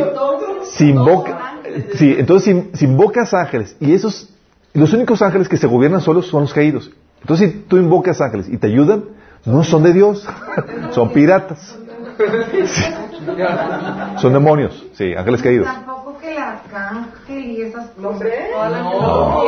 Es que, es que ve la Biblia en donde dice Oye, pero mi ángel, oye, hay gente que dice, oye, es que mi ángel se llama Miguel. Es otro Miguel, chicos. Es otro Miguel. No es el mero. Sí, no es el mero mero. Y ese es otro nivel, chicos. Tú estás así. Claro. Pero me gusta mucho lo que dices, que Jesús, digo, porque Él es bien ordenado y todo disciplinado. Y le- no le diré a mi Padre que me envíe. Así no es. dice, no quiero pedirle, sino pedirle al Padre para que Él envíe las legiones de ángeles. Sí. Entonces, ¿qué, qué les parece, chicos, el kit de, sal- de salvación? ¿Les, les, les va agradando? ¿Les, les- ¿Sí? ¿Alguien quiere catapichearlo por alguna otra cosa? Entonces, incluye... prote- ¿Cuánto cuesta? Es gratis. Todo lo que Déjale digo a Chabelo. Oye, entonces incluye protección angelical. ¿Sale? Esto es genial esto. Hay unos creo que tienen dos, tres, otros más porque están bien. También incluye, chicos, te- este kit de salvación incluye un abogado. Ah. Sí, oye, hay una situación de conflicto entre tú y el padre, si en tu camino cristiano, ¿qué, qué crees? Sí, tienes un abogado y él nunca pierde ni, ni una, ni un Eso caso. que la seguimos regando. Claro. No más que otros. Eh, 1 Juan 2.1 dice, mis queridos hijos, les escribo estas cosas para que no pequen, pero si alguno peca, tenemos un abogado que defiende nuestro caso ante el Padre. Dice, ¡Wow! ¿Quién es? Jesucristo, el que es verdaderamente justo. Porque tienes un abogado, y chicos, y también tienes, ¿sabes qué? Tienes un acusador, el acusador de los hermanos. ¿Sabes quién es? Satanás. Entonces, para contrarrestar ahí el caso ante el juez, El fiscal, ¿verdad? el fiscal, sí, es ahí es donde entra Jesús para ganar cada caso. Sí. Delante de la corte celestial y entra Satanás y viene y llega a acusarnos. Sí. Y luego llega Jesús a hacer acto de presencia, Señor, pero intercede por nosotros. Y lo dejan entrar. Sí, todavía lo dejan entrar. Lo van a expulsar ya cuando seamos raptados. Y ahí va a ser expulsado del cielo. Hebreos 4 del 14 al 15 dice, por tanto, ya que en Jesús, el Hijo de Dios, tenemos un gran sumo sacerdote que ha atravesado los cielos, aferrémonos a la fe que profesamos. Porque no tenemos un sumo sacerdote incapaz de compadecerse de, de nuestras debilidades, sino uno que ha sido tentado en todo, de la misma manera que nosotros, aunque sin pecado. O sea, este abogado te comprende y sabe tus luchas, ¿sí? ¿Qué, otro, qué otra cosa incluye el clic de salvación? el favor y la bendición de Dios. Fíjate lo que dice la Biblia. Romanos 8:31. ¿Qué pues diremos a esto? Si Dios es por nosotros, ¿quién contra nosotros? Esto me fascina a Dios. Porque, déjame decirte, si tú tienes a Dios de tu lado, nada de lo que pueda ser ninguna persona, ningún demonio, nada de lo que pueda ser ningún enemigo, ni el más poderoso, va a obrar para tu mal. Sino como que tienes, porque tienes a Dios de tu lado, mejor dicho, tú estás del lado de Dios, todo obra para tu bien. Es lo que dice Romanos 8 del eh, um, 8, 8, 28. Dice, Y sabemos que los que aman a Dios, todas las cosas les ayudan a bien. Esto es, a los que conforme a su propósito son llamados. Por eso dice, oye, Señor, me, me hicieron esto. Tranquilo, hijito, nadie puede contra ti. Eso lo voy a hablar para tu bien. En serio. Entonces, aún las maldiciones y los atentados de, de tus enemigos en contra tuya, Dios las convierte en bendición. Amén. ¿Qué te parece? ¿Qué te parece eso? Romanos 8, 35, 37 dice, oye, pero yo paso dificultades y eso, Dios las utiliza para tu bien. Dice la Biblia, ¿será que Él ya no nos ama si tenemos problemas o aflicciones? Si somos perseguidos o pas- pasamos hambre, o estamos en la miseria o en el peligro o bajo amenaza de muerte. Claro que no. A pesar de todas estas cosas, nuestra victoria es absoluta por medio de Cristo quien nos amó. ¿Por qué es absoluta? Porque todas esas cosas, aflicciones y demás, ahí Dios muestra su amor, dándote un peso de gloria, obrando eso para tu bien, desatando su propósito en tu vida. Sí. Convirtiendo esas maldiciones en bendiciones. ¿Vamos? Siempre y cuando estemos alineados a la voluntad de Dios. Siempre y cuando seas hijo, seas salvo, chicos. No dejemos de... O sea, sí, y si eres salvo, amas a Dios. Sí, y todo va para tu No depende de que andemos en el camino del Señor. Sí. Lo cual sucede si eres salvo. ¿Qué más incluye? La posición de reyes y sacerdotes. Sí. Dice Apocalipsis 1.6, y nos hizo reyes y sacerdotes para Dios su Padre. Al sea la gloria, el imperio por los siglos de los siglos. Apocalipsis 5.10 dice, y nos ha hecho para nuestro Dios reyes y sacerdotes y reinaremos sobre la tierra.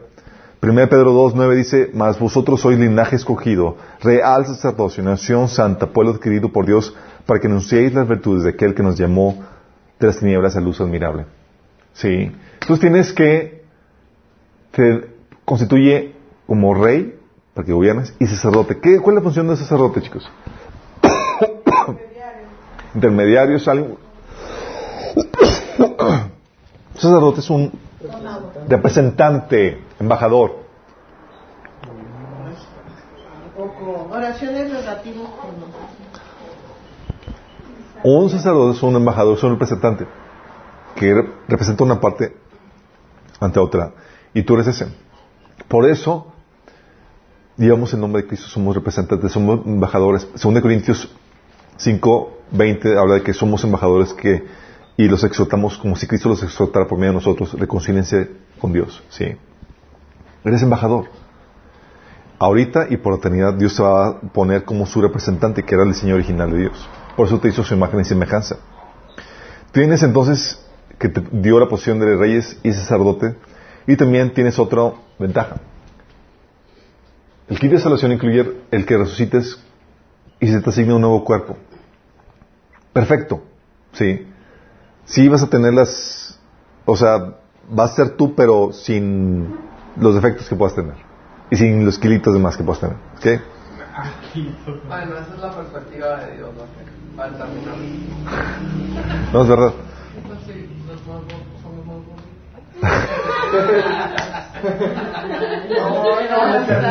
Ok. Dios identifica el sobrepeso como un problema también. Entonces- Romanos 6, 5 dice, si ustedes están unidos en Él en su muerte, sin duda también estaremos unidos con Él en su resurrección. Hablando que vas a resucitar, se te asigna eso. Romanos 8, 11 dice, y si el espíritu de aquel que, levantó a Jesús de entre los muertos vive en ustedes, el mismo que levantó a Cristo de entre los muertos también dará vida a sus cuerpos mortales por medio de su espíritu que vive en ustedes. Wow. O sea, que todos los que están muertos van a resucitar y se van a ir a elevar. Si, mu- si murieron Si murieron en Cristo, si murieron en la fe. Sí. Si no, van a resucitar después de los mil años para ser juzgados y ser lanzados al lago, a- lanzados al lago de fuego. 1 Corintios 15, del ve- 50 al 54 dice... Leve, tranqui. Sí, y es la segunda resurrección que es para muerte. Dice, les declaro hermanos que el cuerpo mortal no puede heredar el reino de Dios, ni lo corruptible puede heredar lo incorruptible. Fíjense bien en el misterio que les voy a revelar. No todos moriremos, pero todos seremos transformados. En un instante, en un abrir y cerrar de ojos, al toque final de la trompeta. Pues sonará la trompeta y los muertos resucitarán con un cuerpo incorruptible y nosotros seremos transformados. Porque lo corruptible tiene que revestirse de incorruptible y lo mortal de, inmor- y lo mortal de inmortalidad. Y cuando lo corruptible se revista de incorruptible lo mortal de inmortalidad, entonces se cumplirá lo que está escrito. La muerte es, ha sido devorada por la victoria. Chas. Romanos 8:23 dice, y no solo hablando de que la tierra gime, dice, no solamente la tierra gime, sino también nosotros mismos que tenemos las premisas del Espíritu Santo gemimos interiormente mientras aguardamos nuestra adopción como hijos, es decir, la redención de, de nuestro cuerpo. Wow. Eso lo incluye aquí de salvación, chicos. ¿Y dónde van a estar los muertos antes de que los manden al lago de fuego? Están en el Hades. Eso lo vimos la sesión pasada, o antepasada. Faltaste en esa. Tien- Tienes que poner el corriente, Anita. Están los videos ahí publicados.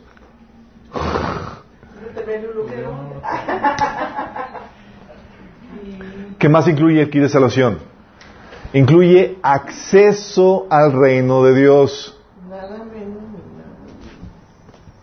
Sí. Está súper completo, ¿poco no, chicos? ¿Sí sabían lo que incluye toda la salvación? O sea, habían visto todos los detalles recovecos y demás. Dice Hechos 14, 22, que Pablo y Bernabé confirmaban los ánimos de los discípulos, exhortándoles a que permanecieran en la fe y diciéndoles, es necesario que a través de muchas tribulaciones entremos en el reino de Dios. Lucas 2.72 di- dice Jesús, no temáis, manada pequeña, porque a vuestro Padre le ha placido daros el reino. Qué. Ok, chicos, ¿a qué, qué tienen cuando escuchen de que vamos a entrar al reino de Dios? O que se nos da el reino. Como funcionarios. Con riquezas Muchas responsabilidades. Ok, déjame explicarte con, con esto. Cuando habla de la Biblia que se te da acceso a la entrada al reino de Dios, significa esto. Va a llegar un tiempo donde Dios va a reinar o va a recuperar el reino que hay en la tierra y va a pertenecer a Dios y se va a convertir en una extensión del reino de Dios. Y cuando se te está diciendo que se te va a dar, dar entrada, es que significa que se te va a permitir que vivas en el reino de Dios. Sí. Y si no, a los, los que no tengan la salvación es bye bye. Sí. Y como Dios va a gobernar sobre todo, no va a haber más que un lugar para ti si no tienes entrada al reino de Dios. El reino de Dios es el lugar, es el gobierno de Dios donde gobierna sobre todo, donde acepta su, su gobierno. Y comienza ese gobierno de Dios desde ahorita, ¿sí? cuando lo aceptas como tu Señor Salvador. ¿sí?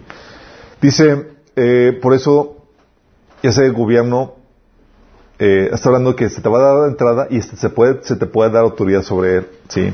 Mateo 25, 34 dice, entonces el rey dirá a los que están a su derecha, vengan ustedes que son benditos de mi Padre, heredarán el reino preparado para ustedes desde, la creación del mundo. Está hablando de las naciones sobrevivientes. Sí. Nosotros tenemos entrada al reino. De hecho, el reino de Dios incluye, la entrada al reino incluye la entrada a la Nueva Jerusalén, que es la capital de este reino. ¿Sale? Dice, Jesús en Apocalipsis 3:12 que seremos ciudadanos de la ciudad de Dios, la nueva Jerusalén que desciende del cielo. ¿Qué tal, chicos? Sí, ninguna ciudad se le va a igualar a esta. Apocalipsis 21, 7, 8 dice, el que salga vencedor heredará todo esto y yo seré su Dios y él será mi hijo. Pero los cobardes, los incrédulos, los abominables, los asesinos, los que cometen inmoralidades sexuales, los que practiquen artes mágicas, los idólatras, los, que, los mentirosos, recibirán como herencia el lago de fuego y azufre. Esta es la segunda muerte. O sea, están fuera de esto. De hecho, Apocalipsis 2, 22, 14 dice, dichosos los que laven sus ropas para poder tener acceso al árbol de la vida y para, para poder entrar por las puertas de la ciudad. Porque afuera van a estar los abominables, los pecadores, los que rechazaron a Dios. Entonces tienes acceso al, al reino de Dios. 15 vas a tener... Va a, ser, va a haber una barrera o algo así. Va a haber un lugar asignado a los que a los pecadores que va a ser de fuego. Está afuera del... Sí, a las afueras del reino, los perímetros. Afuerita. También vas a ser inmortal, chicos. Ya no va a haber muerte para ti. Dice Mateo 19, 29.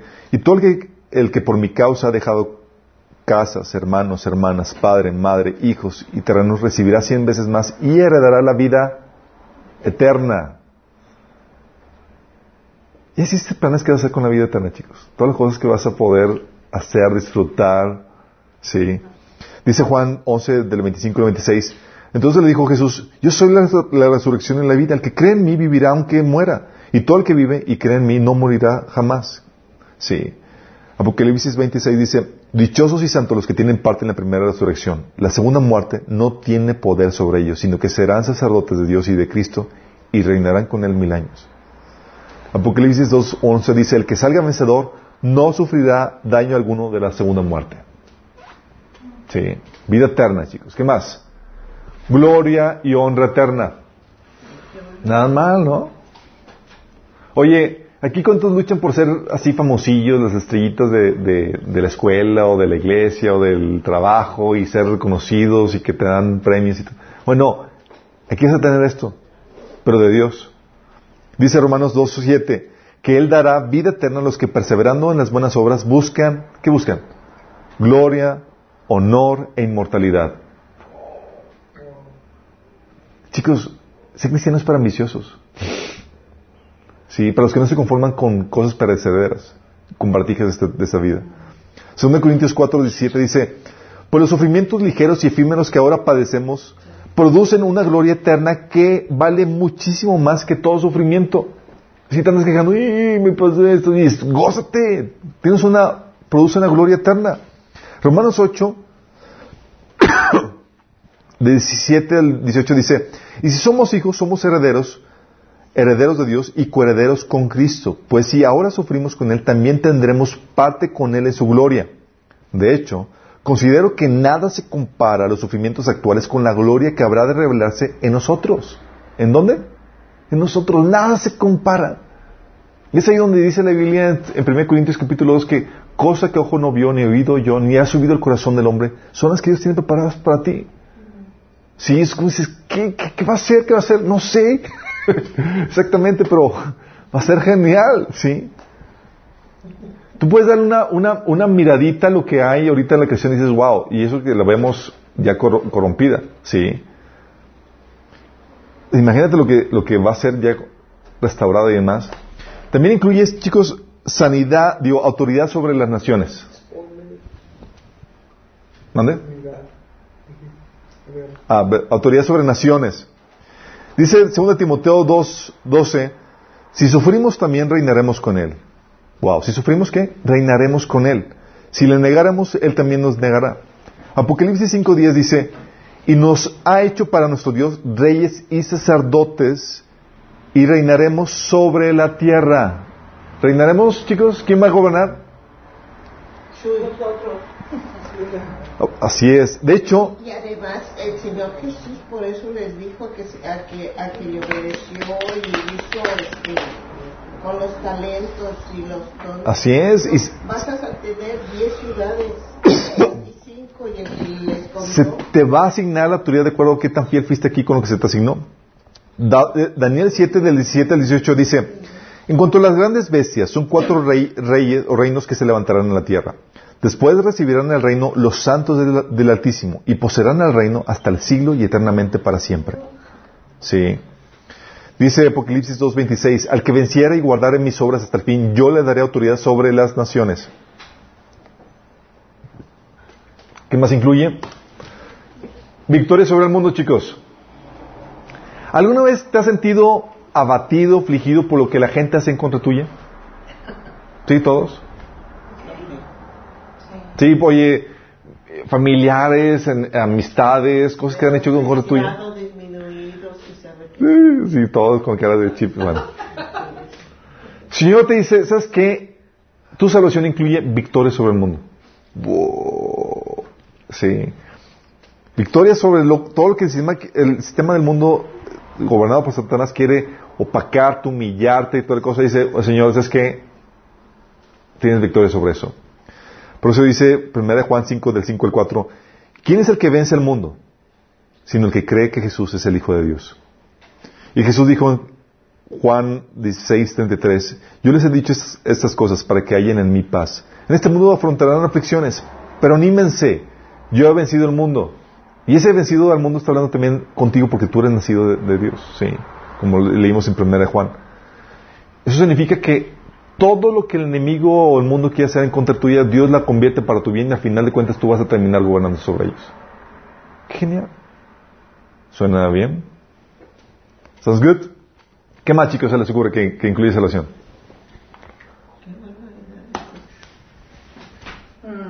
Amén. Vas a ver el rostro de Dios. Si sabes que ahorita, o sea, dice Biblia que en los seres humanos, antes de, de la redención, a Dios nadie lo ha visto jamás. ¿Sí? ¿Pero qué crees? En Apocalipsis 22, del 3 al 4 dice, ya no habrá maldición, el trono de Dios y el Cordero estarán en la ciudad, sus siervos lo adorarán, lo verán cara a cara y llevarán su nombre en la frente. Sí. Mateo 5.8 dice que dichosos los de corazón limpio, porque ellos verán a Dios. ¿Te imaginas qué privilegio? Es como que, o sea, lo conoces y ya lo vi cara a cara. O sea, lo conozco, al creador de todo esto. O sea, se supone que es una persona. Es Bueno, es un espíritu, obviamente. Es una persona y lo vamos a ver cara a cara. ¿Eh? Así es, es una persona y lo vamos a ver cara a cara, los que tenemos la salvación. No, pero ese espíritu, es espíritu, pero es una persona. Vamos a ver a Dios también. ¿Qué, qué más incluye? La restauración del mundo en que viviremos, chicos. Dice Romanos 8 del 19 al 23, pues toda la creación espera con anhelo el día futuro en que Dios revelará quiénes son los verdaderos, verdaderamente sus, hijos. Contra su propia voluntad, toda la creación quedó sujeta a la maldición de Dios. Sin embargo, con gran esperanza, la creación espera el día en que será libertada de la muerte y de la descomposición y se unirá a la gloria de los hijos de Dios. Pues sabemos que hasta el día de hoy toda la creación gime de angustia como si tuviera dolores de parto. Y los creyentes también gemimos, aunque tenemos el Espíritu Santo en nosotros como una muestra anticipada de, la gloria futura, porque anhelamos que, nuestro cuerpo sea liberado del pecado y del sufrimiento. Nosotros también estamos, deseamos con esperanza ferviente que llegue el día en que Dios nos dé nuestros derechos como, hijo, como sus hijos adoptivos, incluido el nuevo cuerpo que nos prometió. Isaías 55, 17 dice que, ¿por qué aquí yo crearé nuevos cielos y nueva tierra? Y de lo primero no habrá memoria, ni vendrá el pensamiento. Según de Corintios 3, 13 dice, pero nosotros esperaremos según, esperamos según sus promesas, cielos nuevos y tierra nueva en los cuales morará la justicia. Oye, si decías, oye, es que ya la tierra está muy desgastada, ya pues, ¿qué, qué- qué- sobre qué vamos a gobernar? Tranquilo, vamos a estrenar. Sí. Además, Por más campañas ecológicas que hagamos ahorita. No vamos a reconocer nada. Como, En la tierra. la silla. Va a ser totalmente diferente todo. sí, vamos a decir, es la nuevo. presa de la boca. Sí, sí. sí, porque la palabra de Dios dice que los, los montes se van a hacer, se van a desvanecer. Aquí no lo apunté, pero aquí va el número, pero se me, se me pasó. También incluye residencias celestiales, chicos. Ok, vamos a gobernar la, la nueva tierra. ¿Y qué onda con dónde exactamente voy a morir? Juan 14, Juan, Juan 14 lo dice, en el hogar de mi padre hay muchas viviendas. Si no fuera así, yo les habría dicho a ustedes, voy a prepararles un lugar. Sí.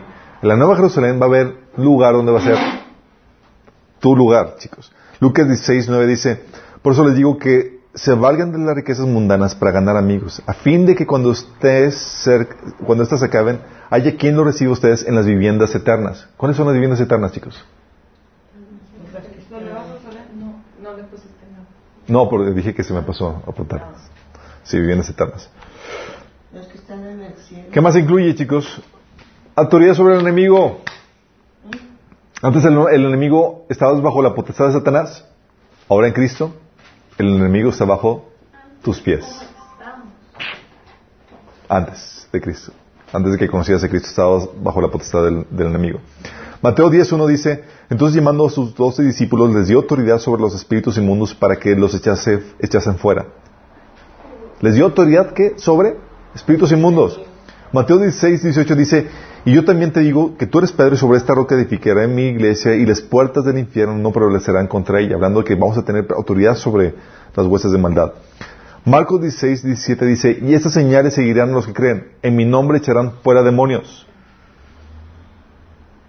Tienes autoridad en el nombre de Jesús. sí nada que te aceche. Sí. Hay otras cosas que no, no apunté, chicos, que incluye un kit de salvación. ¿Como qué cosas? Vestiduras blancas, Apocalipsis 3.5. Poder comer del árbol de la vida, Apocalipsis 2.7. Comer del maná escondido, Apocalipsis 2.17. Eh, tu nombre nuevo escrito en una piedrecita blanca, tu nueva acta de nacimiento, Apocalipsis 2.17. La estrella de la mañana, Sí, eh, Apocalipsis 2.28. Eh, el que seas una persona clave en el templo de Dios, Apocalipsis 3.12. Persona, eh, el que se escriba sobre ti el nombre de Dios y el nuevo nombre de Cristo, Apocalipsis 3.12. Sentarte con Cristo en su trono, Apocalipsis 3.21. Y autoridad para juzgar ángeles, 1 Corintios 6.13. Todo esto, y no, no sé si se me pase algo, puede ser que sí, es lo que incluye la tremenda salvación que Dios nos ha dado. Sí, entonces cuando dices, oye, ¿eres salvo? Dices, you bet. Sí, tengo todo el kit de salvación. Sí, y puedo sacar, oye, mi, eh, sen- acudir, llenarme del amor de Dios, tener el poder para vencer el pecado, tengo acceso al trono de Dios, tengo la protección de ángeles, ten- o sea, tienes, ¿Qué falta? Tengas el nivel que tengas. tengas el nivel que tengas. todo, sí. Así es, que genial, ¿no? No es como que llegas, llegas a tal nivel y ya te dan, te- tienes acceso a, a más. O sea, Tiene derecho a una grúa en carretera. ¿qué tal chicos? ¿Les agrada lo que Dios ha hecho por ustedes? Amén, amén, amén. Siempre nos vamos a vestir de blanco.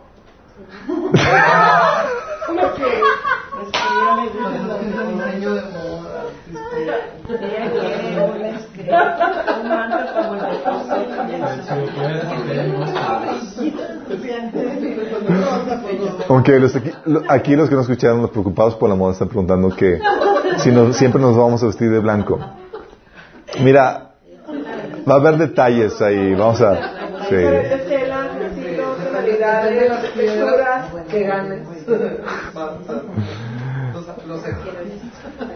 Pero bueno, vamos a terminar con una oración y dar gracias a Dios, ¿les parece?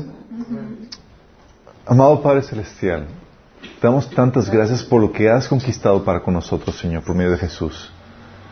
Jesucristo, te alabamos, te bendecimos, te adoramos por lo que conquistaste para nosotros, Señor. Y todas estas bendiciones nos las das gratuitamente, Señor, solamente por el puro amor que tienes para con nosotros, Señor. Al creer en ti, Señor, al arrepentirnos, recibimos todo esto, Señor, y no somos dignos de ello, Señor, pero reconocemos el tremendo amor, Señor. Reconocemos que no es por justicia, sino por amor a nosotros, Señor. Y por eso, Señor, te amamos de vuelta a nosotros y queremos vivir para ti, Señor, y agradándote cada día de nuestras vidas, Señor. Padre, que no olvidemos, como dice tu palabra, Señor, como dice el salmista, que no olvide ninguna de tus bendiciones, Señor. Que no olvidemos nada de esto, Señor, que hemos aprendido que tú has conquistado para nosotros, Señor. Sino que te la vemos todos los días de nuestra vida por lo que nos has concedido, Señor. Te lo pedimos en nombre de Jesús. Amén. Amén, Padre. Nos vemos el próximo martes, mismo hora, mismo canal. Bueno, este. No, es-